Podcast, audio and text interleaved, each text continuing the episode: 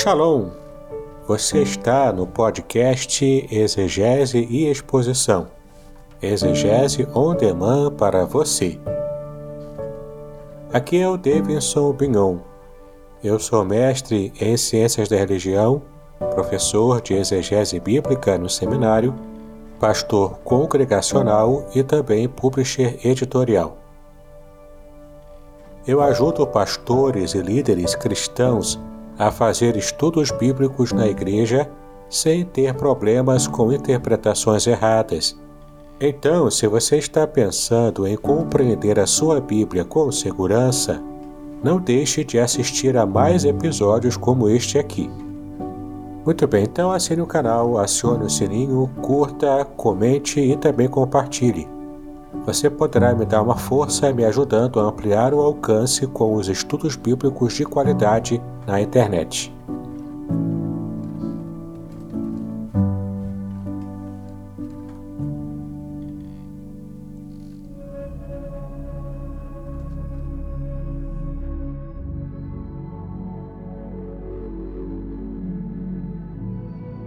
Muito bem, estamos em mais um episódio dessa série especial de estudos sobre o livro do Apocalipse. Nesses estudos introdutórios, nós já temos estudado o que significa esse gênero literário, também vimos detalhes importantes sobre o livro do Apocalipse de João, e a partir do episódio de hoje vamos tratar sobre questões de interpretação do livro do Apocalipse de modo que esse episódio é muito importante para o seu conhecimento. Bom, então compartilhe esse episódio para que outras pessoas possam compreender o livro. Se você se lembrar de alguém que precisa conhecer, né, que tem interesse em conhecer o Apocalipse, compartilhe né, toda essa série com ele e eu tenho a certeza que o Senhor estará abençoando você e também o seu amigo com o conteúdo que apresentamos aqui. E aproveite também para conhecer os cursos bíblicos que eu tenho apresentado a você, alguns gratuitos, outros não. Eu tenho também oferecido uma assinatura premium para aqueles que desejam ter estudos bíblicos mais abrangentes. Você pode simplesmente assinar por apenas 10 reais por mês. É um valor bem pequeno e você estará ajudando meu ministério a crescer e também a abençoar muitas vidas né, com o conteúdo que eu trago aqui. Então, se você é pastor, professor de escola bíblica dominical, se você é pregador leigo, se você é seminarista, eu tenho a certeza de que haverá muito conteúdo relevante para o seu conhecimento bíblico. Muito bem, vamos então tratar aqui sobre questões de interpretação do livro do Apocalipse. Vamos tratar aqui de um texto simbólico e também de texto literal. E será que devemos fazer qual tipo de abordagem para que possamos compreender adequadamente o livro do Apocalipse? Será que o livro do Apocalipse é um livro apenas simbólico? Será que ele é apenas literal? Ou será que ele é uma mistura dessas duas técnicas de escrita? É isso que vamos trabalhar no episódio de hoje. Este é um dos maiores dilemas que envolvem o estudo bíblico, especialmente do Apocalipse. É saber o que é literal e o que é simbólico. Na verdade, encontramos ambos os casos dentro das Escrituras de modo geral. Então o problema se torna ainda maior. Como discernir o literal daquilo que é simbólico, né? Tal tarefa nem sempre é fácil, na verdade. Muitas vezes é difícil em algumas hipóteses parece até mesmo impossível, a não ser que tenhamos uma iluminação divina para que possamos compreender sem sombra de dúvidas. Por exemplo, a história de Adão e Eva, ela é literal ou simbólica? Esses personagens bíblicos eram reais ou eram fictícios? E ainda mais, o profeta Jonas, ele foi mesmo engolido por um peixe ou isso se trata de uma parábola, de uma história inventada. Assim entendemos como literais ambos os casos, uma vez que o próprio Jesus citou a história de Jonas como fato, e Paulo citou Adão e Eva da mesma maneira. Contudo, isso não convence aqueles que veem toda a Bíblia como um livro apenas de linguagem figurada. Bom, se todo o conteúdo bíblico era simbólico, Então, isso anula o seu aspecto concreto, real. A Bíblia então seria comparável a qualquer obra de ficção antiga, e então o cristianismo seria provavelmente lendário. Por outro lado, se todo o seu conteúdo for considerado literal, então muitas passagens se tornariam inexplicáveis ou até mesmo absurdas. Por exemplo, quem come a minha carne e bebe meu sangue tem a vida eterna, como Jesus disse em João 6, versículo 54. Bom, logicamente que Jesus estava aqui utilizando uma linguagem simbólica. Na verdade, muitos dos seus ouvintes interpretaram literalmente e o resultado disso tudo foi uma situação de escândalo, conforme você pode ver em João capítulo 6, versículo 52. Assim, foi dessa mesma forma que Jesus disse que Nicodemos deveria nascer de novo. Ora, aquele doutor da lei tomou as palavras de Jesus de maneira literal. O mesmo procedimento foi aplicado sobre essa expressão, né, derrubar o templo e reconstruí-lo em três dias. Claro que ele falava ali simbolicamente do seu próprio corpo, da sua morte e depois sua ressurreição. Dessa maneira, precisamos de discernimento para que possamos não cair nesses erros que tantos do passado caíram. Muitas vezes é a falta de fé que faz com que algumas pessoas considerem como simbólico um texto que de fato é literal. Por exemplo, a ressurreição de Cristo pode ser tão inacreditável para algumas pessoas que elas podem acabar considerando esse fato um símbolo. Por causa disso, encontramos na Bíblia diversas hipóteses que envolvem o literalismo e também o simbolismo. E você pode perguntar: o que é um texto literal? Bom, eu vou explicar para você. O texto literal é aquele que se refere aos fatos. São histórias ou profecias. Se considerarmos o seu caráter literal, estaremos anulando é, essas passagens como palavra de Deus. Por exemplo, a crucificação de Jesus está relatada em um texto literal, em Mateus 27. Agora temos ainda a compreensão do que seria um texto simbólico. O texto simbólico é aquele que utiliza a linguagem figurada. Por exemplo, a parábola do filho pródigo, como está lá em Lucas 15. É uma linguagem figurada porque ali esses personagens simbolizam algo que vai além do que a própria história parabólica né, que Jesus estava contando.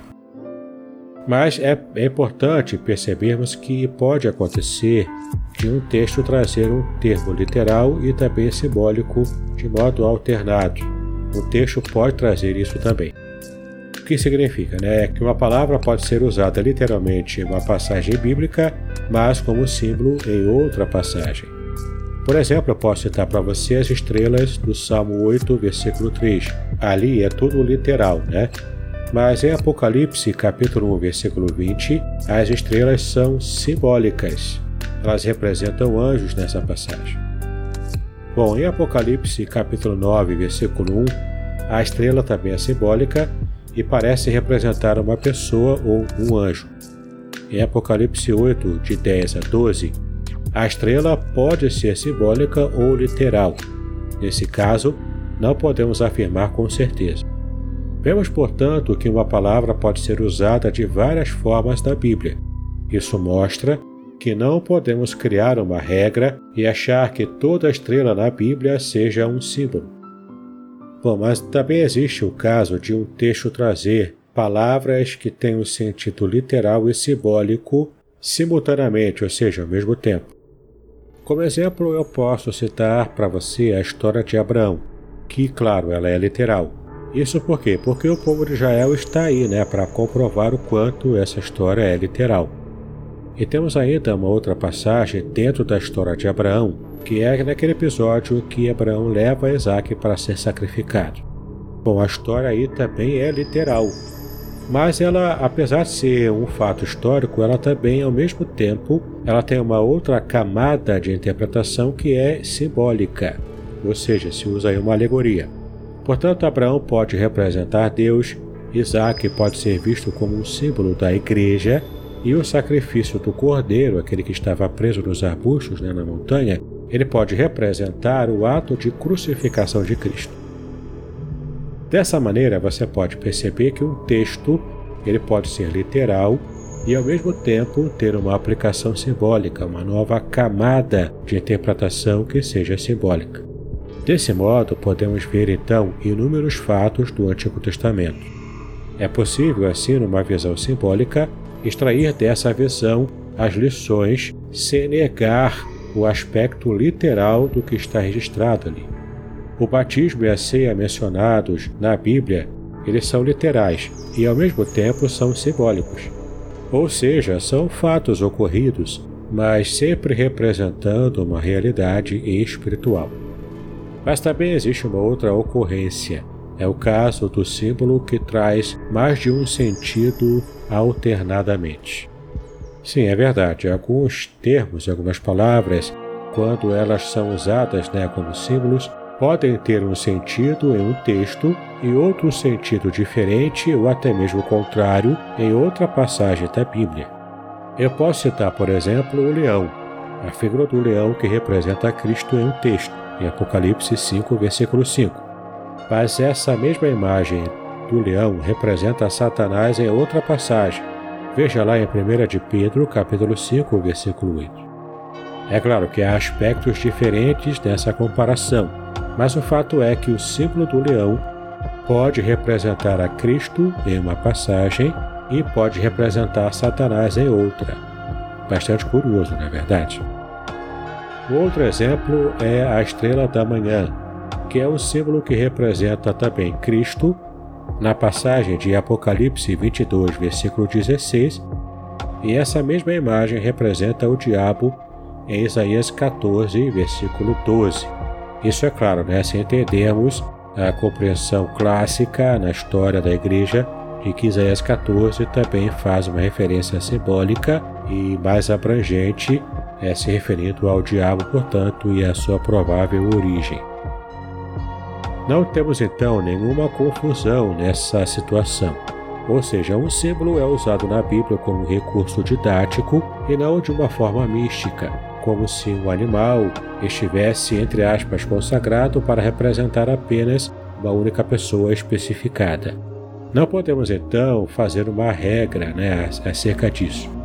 Cada texto pode apresentar uma situação diferente, Existem, porém, elementos da literatura ou na tradição judaica, também cristã, né, que nos permitem enxergar alguns padrões de simbologia, conforme a gente vai ver nessa sequência do nosso estudo de hoje. Vamos falar agora sobre o simbolismo no Apocalipse. Bom, João viu realidades espirituais indescritíveis e descreveu isso no Apocalipse, né? Do modo como ele conseguiu. Notamos ainda o seu esforço para explicar o que estava vendo, ouvindo e também sentindo. Assim, ele faz diversas comparações na tentativa de transmitir aos leitores as suas impressões. Assim, os termos como, semelhante e o verbo também parecer são utilizados para dar uma ideia das extraordinárias visões que João estava tendo.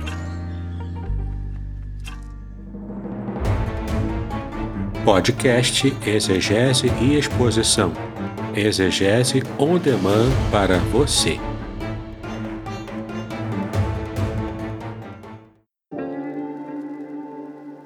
Shalom! Aqui é o Davidson Pinhon.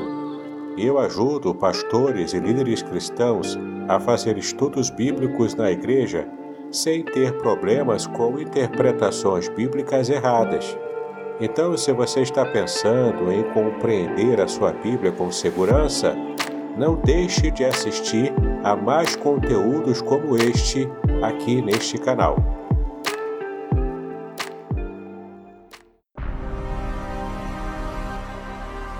Em outros momentos, ele não faz comparações explícitas, mas usa assim as figuras de forma direta, fazendo comparações implícitas. Temos então algumas ocorrências da palavra como, né, que ele usa para descrever essa comparação. Confira na sua Bíblia em Apocalipse, capítulo 1, versículos 10, 14 e 15, também capítulo 2, versículos 18 e 27, capítulo 4, versículos 1, 6 e 7, capítulo 6, versículos 1, 6, 12 e 13. Observe ainda na sua Bíblia algumas ocorrências da palavra semelhante, que ele também usa para estabelecer essa ideia de comparação.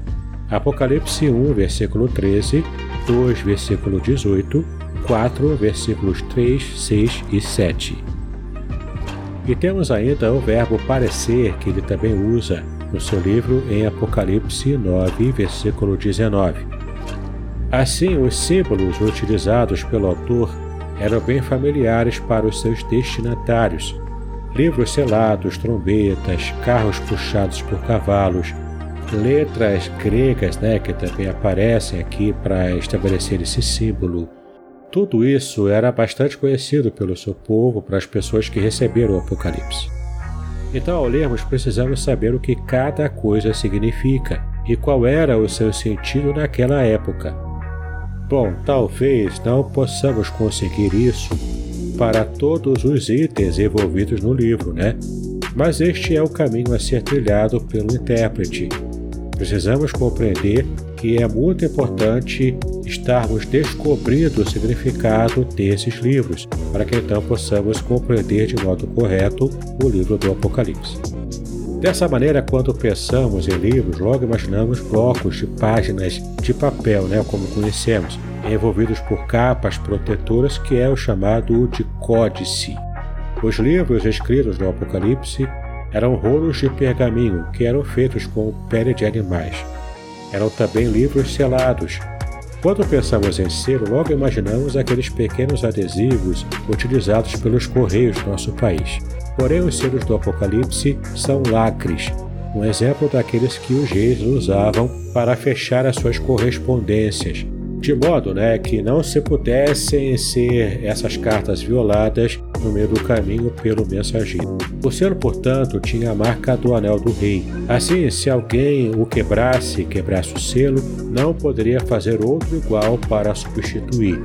E caso quem estivesse entregando uma correspondência do rei violada, na certa ele teria a sua vida ceifada, né? Porque era uma situação considerada como situação de traição. Era algo muito sério naquela época. Bom, você pode então perceber que estes são apenas alguns exemplos para mostrar que a interpretação do Apocalipse, como também de outras passagens bíblicas, ela depende muito do conhecimento sobre a antiguidade, principalmente do que se refere ao povo judeu, a sua história, seus costumes e também tradições. Sem esse conhecimento, sempre correremos o risco de fazermos interpretações anacrônicas que é, por exemplo, o erro de atribuir um determinado período histórico algo ou um acontecimento que não existia naquele período. É como, por exemplo, se disséssemos que quando Jesus se transportou de uma cidade para outra, ele pegava um Uber, né, um táxi para poder ir. Isso é anacronismo. É atribuirmos à época de Cristo um detalhe, algo que é característico da nossa época atual. Assim, nós não podemos interpretar o texto bíblico apenas com o sentido atual das palavras ou até com base no gosto ou na opinião pessoal.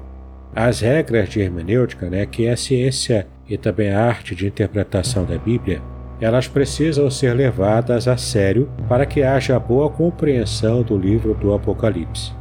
Bom, o simbolismo do Apocalipse ele utiliza como figuras fenômenos naturais, minerais também como pedras preciosas, animais, relações humanas e até mesmo nomes que são a base da história judaica como Jezabel e Balaão. Tem ainda a questão da numerologia bíblica. Ela tem sido bastante valorizada atualmente devido à onda crescente de misticismo né, que envolve a nossa sociedade. Bom, os números são considerados elementos de sorte e azar, e por meio deles muitos adivinhadores tentam prever o futuro das pessoas. Claro que não é esse o caso da numerologia bíblica, como vamos estudar aqui no Apocalipse. O nosso objetivo é outro, né?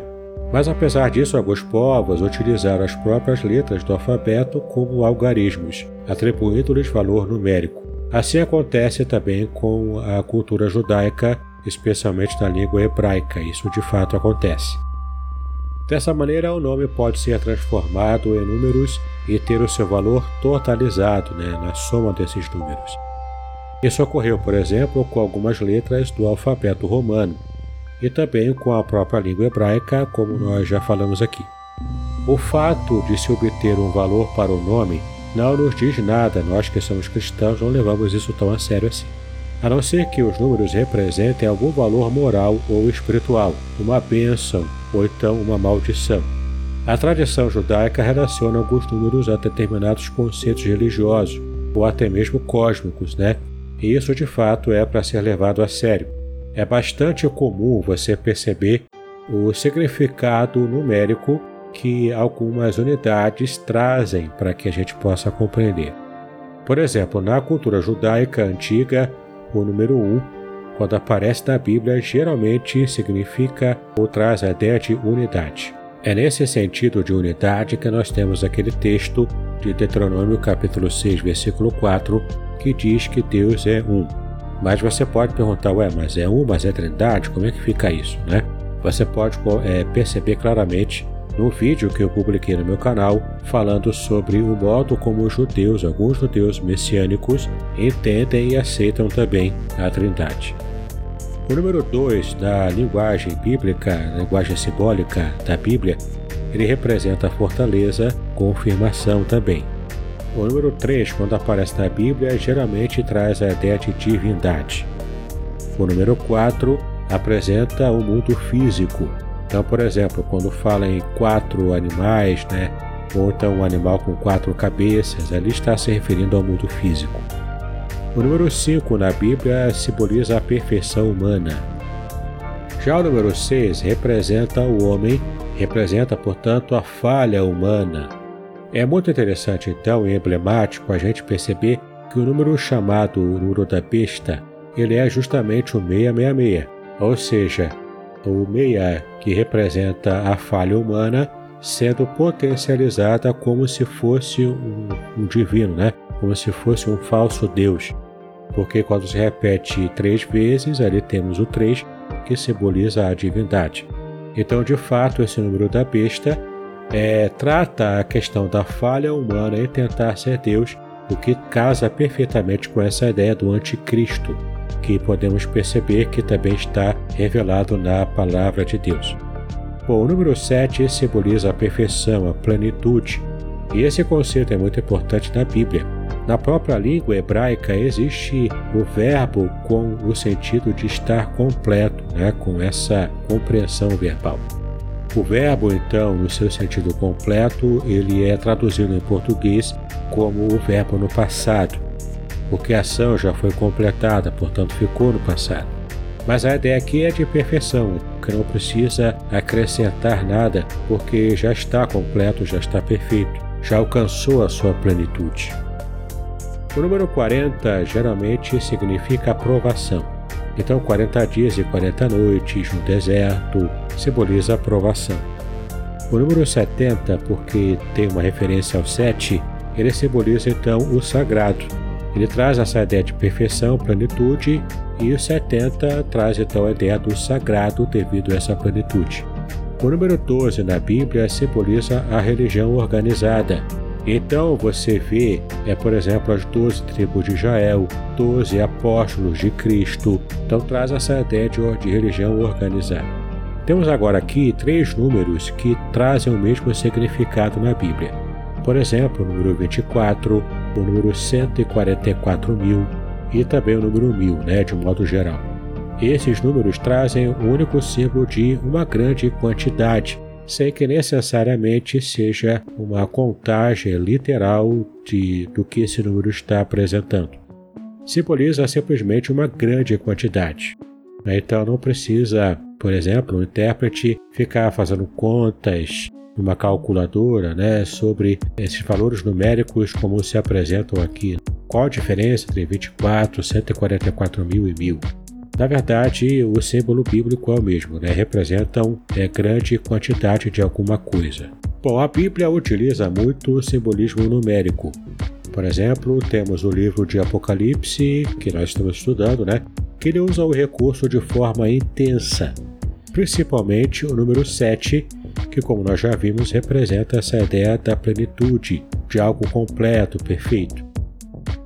Então temos sete igrejas, sete candeeiros, sete selos, sete anjos, sete trombetas, sete taças da ira de Deus, sete espíritos, sete estrelas e outros exemplos também, com uma representação bastante expressiva do número 7, que traz essa ideia de algo completo.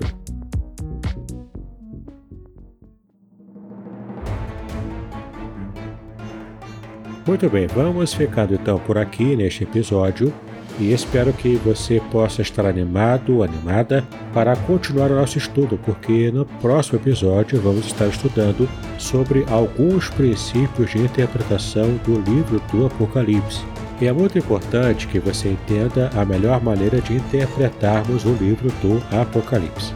Espero que você tenha gostado do nosso estudo e não esqueça de seguir-me no meu canal, né? De você assinar o canal, clicar no sininho, compartilhar, comentar também e me ajudar a fazer o canal crescer para que mais pessoas possam ter acesso a esses estudos que são bastante diferenciais para a vida cristã de todo servo de Deus.